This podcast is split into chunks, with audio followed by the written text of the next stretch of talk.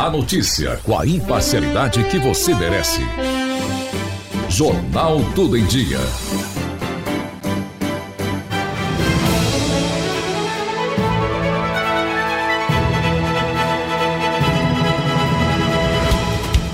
Olá, seja muito bem-vindo, seja muito bem-vinda. Esse é o Tudo em Dia em 10 minutos e você está conectado ao conhecimento a partir de agora. Hoje, quinta-feira, vamos aos destaques desta edição. Você está ouvindo Jornal Jornal Tudo em Dia.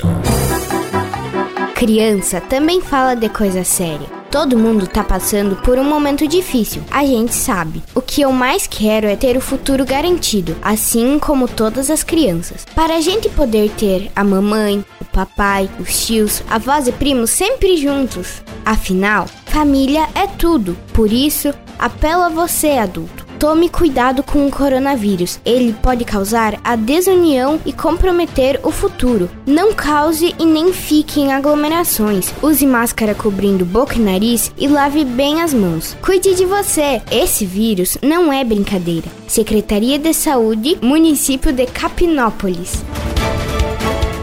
Tudo em dia. Notícias do Brasil. A CPI da Covid no Senado ouviu nesta quarta-feira o ex-secretário executivo do Ministério da Saúde, Elcio Franco. Ele foi o número 2 da pasta durante a gestão do ex-ministro Eduardo Pazuello. Direto de Brasília, Yuri Hudson traz os destaques do depoimento de Elcio Franco. O ex-secretário blindou Pazuello e o presidente Jair Bolsonaro de responsabilidades. Elcio Franco, por exemplo, garantiu que não houve demora, impedimento ou rompimento de contratos com o Instituto Butantan, que produz a Coronavac, apesar das falas do presidente da República. Eu prossegui nas negociações, não consultei o ministro sobre esse aspecto e não tornei sem efeito a carta de intenções de aquisição das doses do Butantan. Então, por que as tratativas para a compra da Coronavac pararam após a manifestação do presidente? As tratativas não pararam Ainda na capital federal, o presidente da República, Jair Bolsonaro, voltou a dizer que há supernotificação de mortes e casos por Covid-19 no Brasil. A declaração foi feita novamente para apoiadores no Palácio da Alvorada. Voltamos com o Yuri. Na última segunda-feira, Bolsonaro já havia atribuído ao Tribunal de Contas da União a autoria de um relatório que trata sobre a supernotificação de até 50% no número de mortes por Covid. No entanto, o TCU negou a autoria do relatório. Nesta quarta, Bolsonaro voltou ao tema. E no meu entendimento, sim, tivemos supernotificações no Brasil. Então tem alguns governadores que praticaram isso aí. Em consequência, tem gente que desqualificar o que eu estou falando para exatamente não incriminar governador. É, segundo os estudos ali, não conclusivos, supernotificações podem chegar a 45%. O documento citado por Bolsonaro na segunda-feira foi feito em caráter pessoal e não foi chancelado pelo TCU. O auditor Alexandre Figueiredo Marques foi o responsável pelo documento. O funcionário foi afastado das funções que exerce pelo presidente do tribunal. O Ministério Público Federal denunciou à Justiça nesta quarta-feira o assessor especial para assuntos internacionais da Presidência da República, Felipe Martins. A denúncia é baseada no gesto racista feito pelo assessor em março durante uma sessão do Senado. O repórter René Almeida tem os detalhes. O MPF acusa o assessor de Jair Bolsonaro por crime de racismo.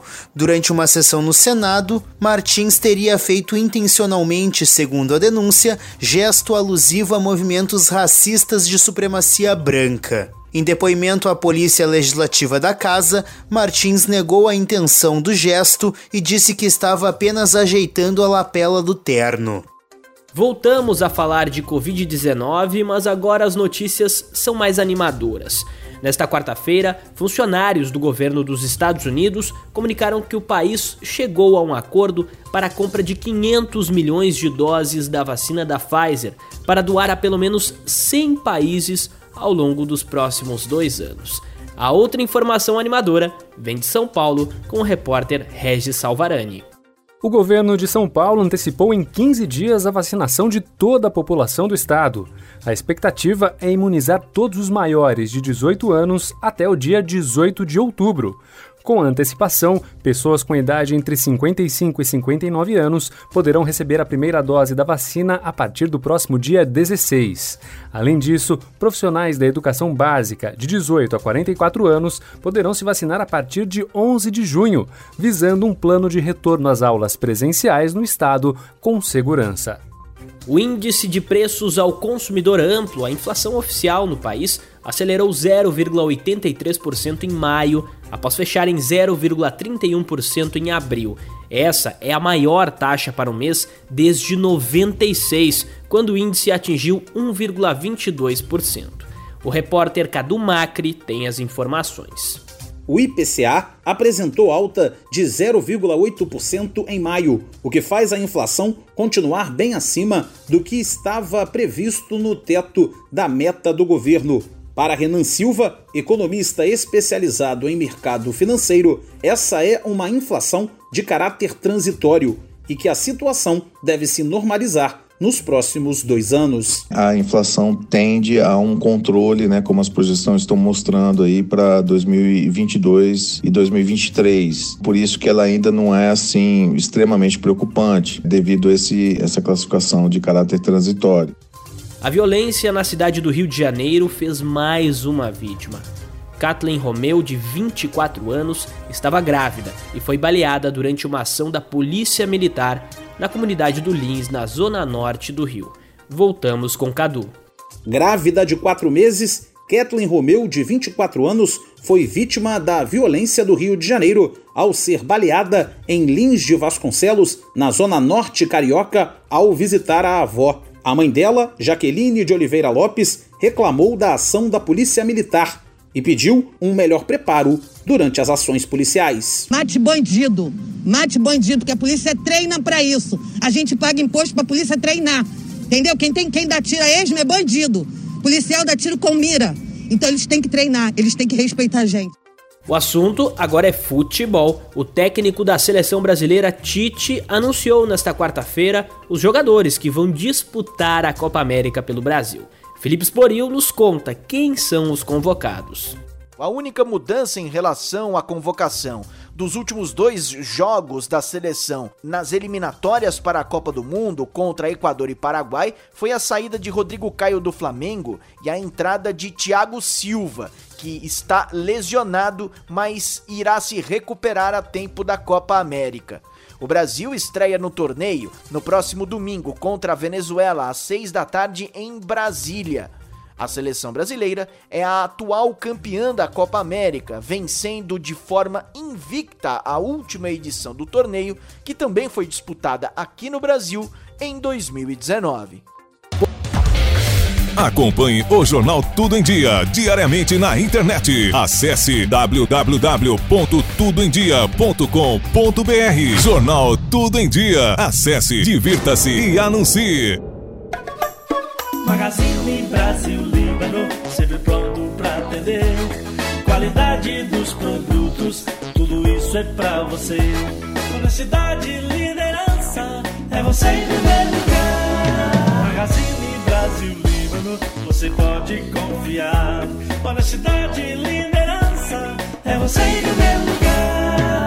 Magazine Brasil Líbano, você pode confiar. Venha pra cá, aqui é o seu lugar.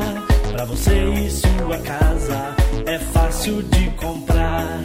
Venha pra cá, aqui é o seu lugar.